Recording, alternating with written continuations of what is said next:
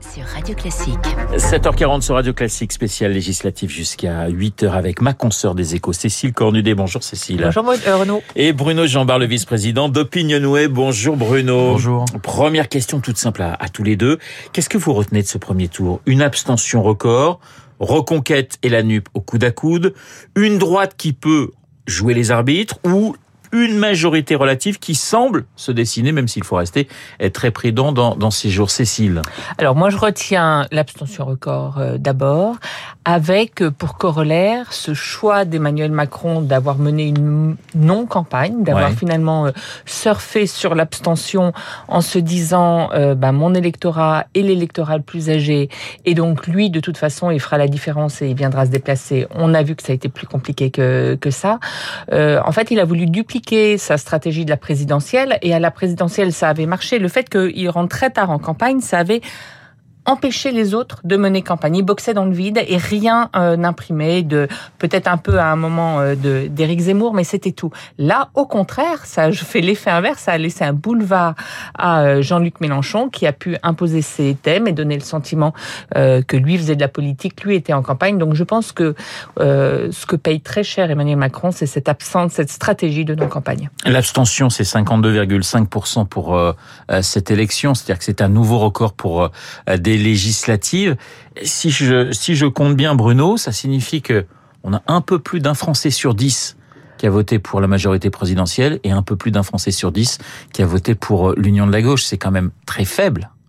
Oui, c'est un problème. euh, c'est un problème euh, institutionnel et, et je pense que quelle que soit la majorité dimanche prochain, euh, il va falloir qu'elle s'attaque à, à- à ce sujet.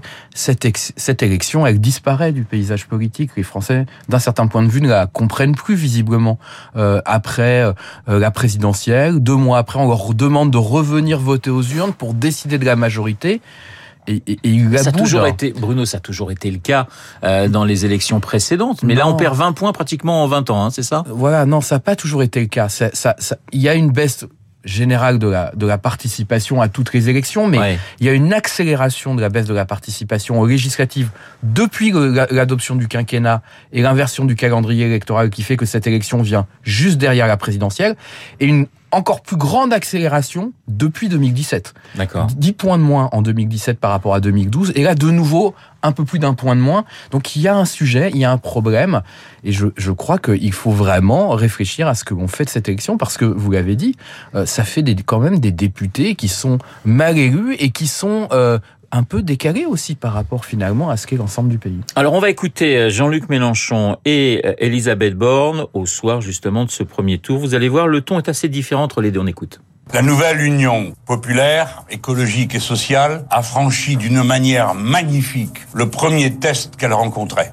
J'appelle notre peuple à déferler dimanche prochain pour rejeter définitivement les projets funestes de la majorité de M. Macron. Face aux extrêmes, nous ne céderons rien, ni d'un côté, ni de l'autre. Ce sont nos valeurs qui sont en jeu. Nous avons une semaine pour obtenir une majorité forte et claire. Vous permettrez à la France d'être au rendez-vous de son avenir et de ses valeurs. Bon, on commence par la différence de ton, j'allais presque dire différence de Vous êtes conviction. sévère de les mettre Non, côte mais, à côte. mais je suis sévère, mais c'est quand même ça qui m'a Oh, frappé. vous avez un politique jusqu'au bout Ouais. des ongles qui a passé sa vie à ça et euh, une techno qui arrive en politique. Donc, euh, de, de fait, c'est c'est un peu euh, spectaculaire. Il y a une, une sorte de vibrato, de, de, de trip qu'on voit pas euh, sur la table.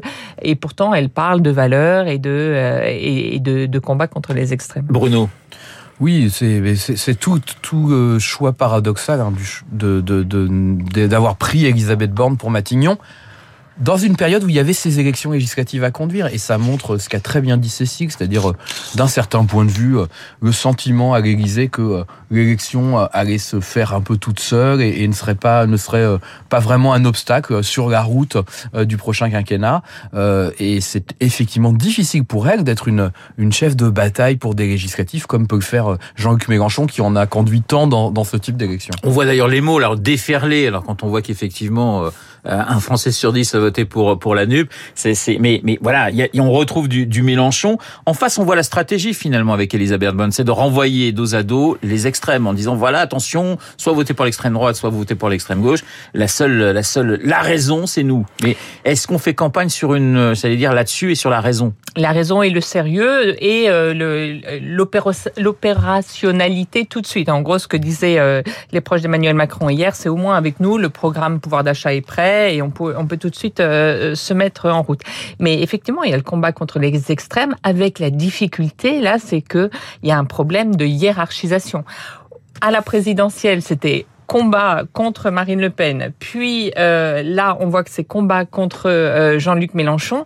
Comment on hiérarchise ça? On voit qu'il y a eu un gros flottement euh, dans euh, la majorité hier. Dans un premier temps, ils les ont renvoyés à dos en disant pas une voix pour le RN, mais notre adversaire là, c'est Jean-Luc Mélenchon. Et au cours de la soirée, ça a un petit peu évolué en disant notre ADN, c'est quand même le combat contre le RN. Donc voilà, en, en gros, s'il faut euh, dans les dans les duels qu'il y aura RN euh, Mélenchon, faudra quand même euh, voter Mélenchon. Bon, on voit qu'il y a un gros flottement là-dessus, mais ça c'est c'est quoi? On a cette tripartition de de la vie politique avec deux extrêmes et au centre ce ce, ce centre sérieux, raisonnable et voilà, on, on, voit bien que c'est à un moment faut lutter contre l'un, à un moment faut, faut lutter contre l'autre. Le en même temps a ses limites. Voilà, autant le en même temps quand vous avez deux partis de gouvernement à votre gauche et à votre droite, c'est faisable. Vous pouvez piocher un peu à un moment ou à un autre. Autant quand c'est deux extrêmes, ça devient très équilibré. Cécile Bruno, on se retrouve dans